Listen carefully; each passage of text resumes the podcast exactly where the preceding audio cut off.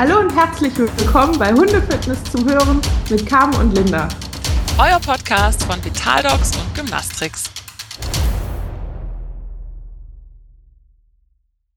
Ja, hallo äh, zusammen da draußen. Hier sind Linda und Carmen von Hundefitness zum Hören. Euer Podcast rund um Hundefitness und ähm, die Folge hier jetzt, das ist so sozusagen unsere Episode 0, die dreht sich so ein bisschen drum, wer wir eigentlich sind, wie wir auf diese Idee gekommen sind und worum es in diesem Podcast gehen soll. Und äh, da würde ich einfach meine gute Freundin, die Linda, bitten, dass sie sich einfach mal kurz vorstellt, damit ihr Bescheid wisst. Hallo, ich bin Linda. Ich bin Tierphysiotherapeutin in der Nähe von Köln und äh, ich weiß, Vorstellen sind immer mega langweilig. Ähm, also ich habe Tiermedizin studiert eine ganze Weile lang und habe mich irgendwann dazu entschieden, dass es eigentlich nicht so mein Ding ist.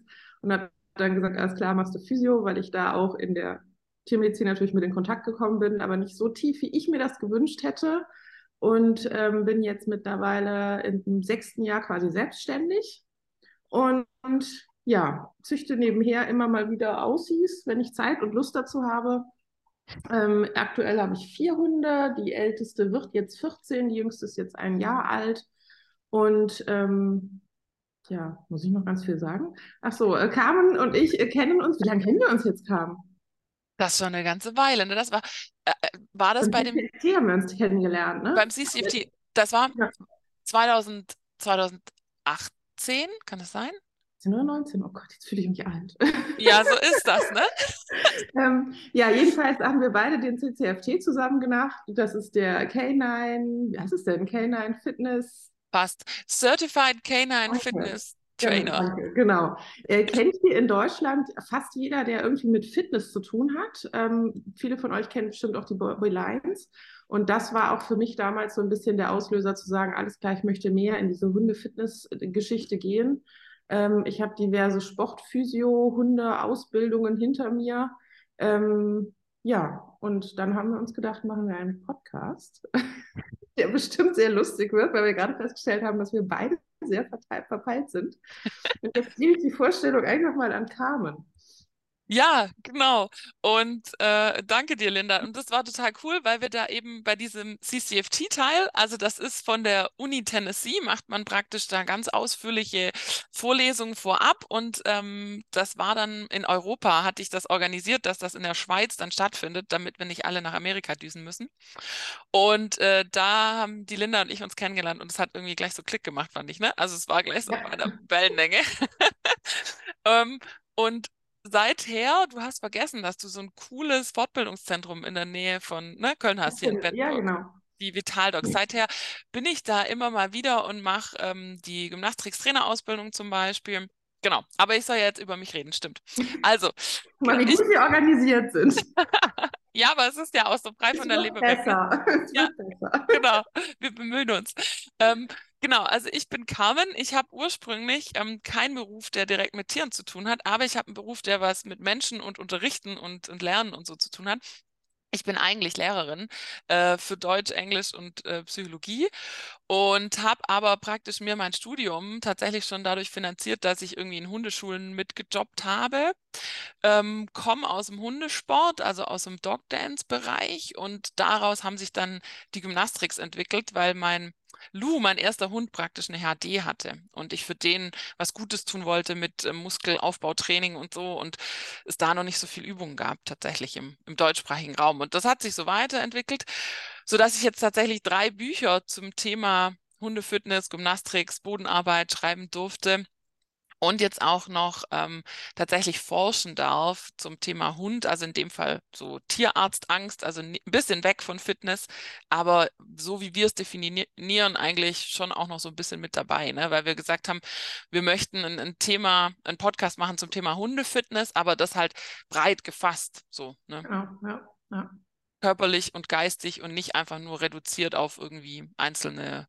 Genau, auch im Hinblick darauf, dass ja über Corona jetzt tatsächlich, man muss es ja leider immer wieder erwähnen, einfach drei Jahre ja auch so ein bisschen tot war mit Hundeschulen und es sind unheimlich viele Auslandstierschutzhunde gekommen, die diverse Probleme haben ich rede jetzt nicht von erziehungstechnischen Problemen, sondern tatsächlich von körperlichen Problemen, ähm, wo viele Leute, die aber dann Ersthundebesitzer sind und eigentlich nett irgendwas tun wollten ähm, für den Tierschutz, ähm, die aber körperlich vollkommen hier ja, untergehen, sage ich mal. Ne? Also ich mhm. sehe unheimlich hier bei mir in der Praxis, aber auch ganz normale Hundesportler, die jetzt leider nicht so viel Plan haben von körperlicher Fitness Gesundes. Das ist überhaupt nicht böse gemeint. Ich habe auch mal so angefangen.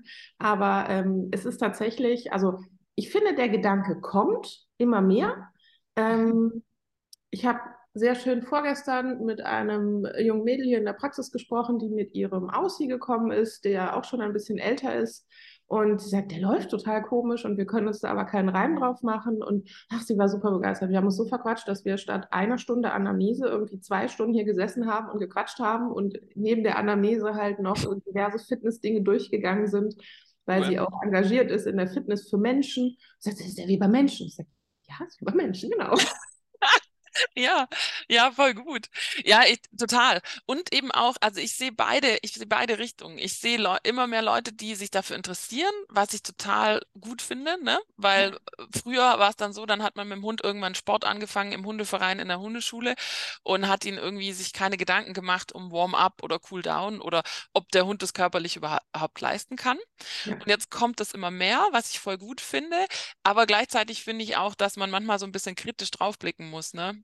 dass ja. eben manchmal auch zu viel zu früh gemacht wird, gerade auch wenn wir dann irgendwie an Balance-Equipment gehen und so. Also ich glaube, wir haben ganz, ganz viele Themen. Ja, wir können Stunden füllen. über die wir uns auslassen können. Und das war auch so die Idee ja. dahinter. Also, dass wir zwei halt immer irgendwie uns ganz viel austauschen und dann wir gesagt haben, Mensch, es gibt eigentlich noch gar keinen deutschsprachigen Podcast zum Thema Hundefitness. Und äh, da mhm. dachten wir, ja, anstatt irgendwie zu sagen, Mensch, das wäre aber cool und wenn wir selber mal im Auto unterwegs sind, länger oder so, ne? Und uns ja, das wünschen. Und uns Sprachnachrichten schicken. Genau, dann machen wir das doch einfach. Und äh, so war genau. die Idee Lassen geboren. wir euch teilhaben. Genau. Ähm, ja, wir haben so gesagt, wir wollen uns, welchen Themen wollen wir uns eigentlich so annehmen, ne? Wir haben gesagt, also wir okay, nehmen auch Vorschläge an. Wenn ihr irgendwie Ideen habt oder so, dürft ihr uns auch gerne schreiben. Ähm, ah, ne? Absolut, ja, ja. Genau, und wir wollen wirklich alles umspannen. Also wir wollen über Welpen sprechen, über Seniorhunde, wir wollen über Hundesport sprechen. Ähm, es wird ganz tolle Interviewpartner geben. Wir werden so ein bisschen unsere Gedanken austauschen. Ne? Wir haben gesagt, wir gucken uns spannende Forschung zum Thema an. Also wirklich alles rundum, was, was äh, einen interessieren kann zum Thema Hundefitness. Genau, oder wenn wir, wenn Kam noch mal ein schönes Buch schreibt. sprechen wir drüber. Ähm, ja, also wenn ihr Ideen habt, was ihr hören wollt in Richtung Hundefitness, ähm, auch gerne alltägliche Themen, einfach irgendwie eine E-Mail schreiben oder uns einen Kommentar dalassen. Ähm, wir nehmen gerne alles auf und ich denke, es wird auch immer alles irgendwie einfließen. Ja. Genau, absolut. Auf jeden Fall auf unser, auf unser Podcast-Baby. Absolut. Und was ich total cool finde, ist, dass wir auch gesagt haben, wir machen das auch mal irgendwie gemeinsam, wir machen es mal abwechselnd. Also dann kommen mal ja. Lindas Gedanken rein, mal meine. Und die Interviewpartner habe ich ja schon erwähnt. Da haben sich übrigens schon ein paar bei mir gemeldet. Ne? Also fand ich total cool. Ja, so nach ja. dem Motto, ich möchte gern mitmachen. Das, fand ich. Mir nachher erzählen. Ja, das fand ich auch toll. Für euch ist das noch top secret. Ne? Wir wollen ja hier so die Spannungskurve ein bisschen halten. Ähm. Genau. Übrigens und, ist hier auch immer True Crime enthalten, ne? so Spannungskurve und so. Ja, eben, genau. Wir lassen uns inspirieren von anderen Podcasts, ne? das so Intertextualität und so, um nicht zu sagen, wir klauen. Ja, genau. Bisschen. Ganz wenig. Genau. Und äh, genau, über die Zielgruppe wollten wir vielleicht noch reden. Also ja. wer, für wen wir das machen. Also im Prinzip, äh, ehrlich gesagt, für interessierte Hundehalter. Ne? Also wenn ihr mehr wissen wollt, wie ihr euren Hund körperlich fit halten könnt, auf was ihr achten sollt, dürft und so weiter. Ähm, wir möchten aber schon auch so ein bisschen nerdig sein, glaube ich manchmal. Ne? Also wir wollen schon. Nerds sind cool.